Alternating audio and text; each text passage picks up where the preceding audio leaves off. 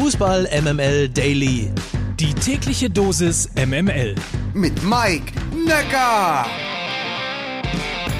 Guten Morgen aus der Fußball MML Redaktion. Heute ist Dienstag, der 20. April und hier gibt es kurz und knackig in den nächsten Minuten subjektiv ausgesuchte Themen rund um den Fußball.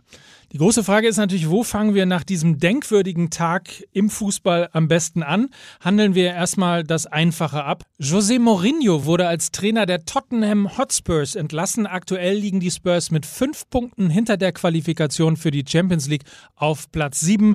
Zu wenig für den ambitionierten Londoner Club. I'm sorry, I'm a bit arrogant. I think I'm a special one. Unterdessen wurde die Reform der UEFA Champions League ab 2024 beschlossen. Dahinter steckt die Aufstockung von 32 auf 36 Teams und eine längere Vorrunde, eine Playoff-Runde und damit dann am Ende kommt man so um und bei auf statt 115 dann auf 225 Partien.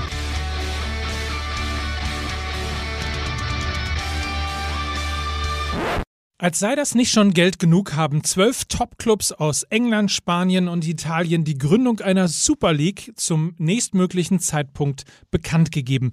Wie das genau funktioniert und wer dabei ist und wer dagegen ist und überhaupt, was die UEFA und die FIFA dazu gesagt haben, das könnt ihr alles googeln. Wir wollen mal die wirtschaftliche Seite dessen beleuchten, was gestern eigentlich passiert ist. Und deswegen habe ich mir Philipp Westermeier ins Studio geholt. Du machst ja, Philipp, einen Daily Podcast, genau wie das hier, und kümmerst dich eben genau um Aktien. So, und jetzt wissen wir, äh, JP Morgan ist als Bank drin, gibt Investmentgeld, mehrere Milliarden Euro. Aber was hat es eigentlich am Kapitalmarkt, diese Nachricht der Super League, so alles verursacht gestern? Also der Börsenkurs von Borussia Dortmund zum Beispiel, der ist ähm, sofort um über 10 Prozent angestiegen. Also das, die Firma ist mehr wert geworden um 10 Prozent. Das könnte man ja meinen, liegt daran, dass die gewonnen haben am Wochenende, während die anderen Wettbewerber um die Champions League verloren haben. Also wegen der besseren Champions League-Aussichten vielleicht, was ja auch mehr Geld bedeutet. Aber die Wahrheit ist, der ganz große Treiber für den Anstieg des Wertes der Firma war die Nachricht, dass ähm, die Super League möglicherweise kommt. Und ähm, dazu hat Herr Watzke, der Präsident, gesagt, nee, ähm, wir nehmen daran nicht teil. Aber das glaubt ihm scheinbar kein Mensch, an den Kapitalmärkten zumindest nicht. Alle denken, dass Dortmund das schon mitmachen würde, am Ende, wenn es hart auf hart kommt. Und deswegen sehen die da auf jeden Fall ähm, eine höhere Bewertung und erwarten einfach mehr Geld. Und genau das Gleiche könnte man auch sehen im Ausland. Also Manchester United ist ja ebenfalls börsennotiert, sind auch so um die 10 Prozent angesprungen. Und noch extremer, Juventus Turin ebenfalls börsennotiert, die sind fast 20 Prozent mehr wert geworden. Auch da denken halt Investoren, super, wenn die Super League kommt quasi, dann ähm, hat man planbarere Umsätze, man kann nicht mehr ausscheiden, viel mehr Geld, gut für die Firmen. Was erwartest du, was jetzt passieren wird? Bricht der Fußball auseinander? Ist die Super League quasi die neue UEFA, die neue FIFA?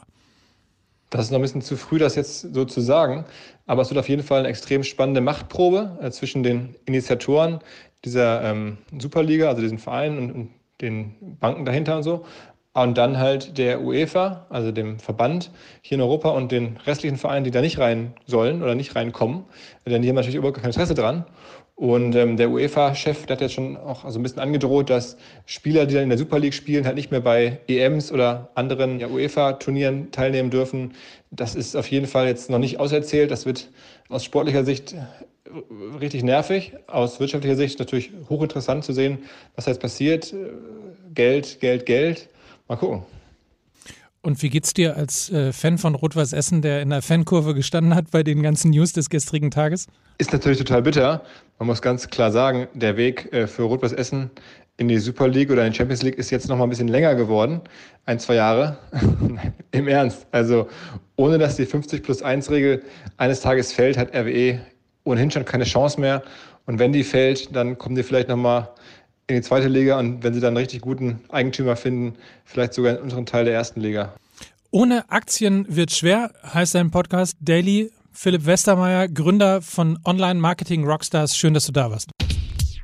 Also heute mal ein Mix aus Wirtschaft und Fußball. Über die Super League werden wir natürlich heute auch bei uns im Podcast bei Fußball MML mit Mickey Beisenherz und Lukas Vogelsang reden. Deswegen Schön, dass ihr heute zugehört habt. Gleich den Podcast hören und morgen früh hören wir uns dann an gleicher Stelle wieder zu MML Daily. Habt einen schönen Tag, bis später und das war wie immer Mike Nöcker für Fußball MML.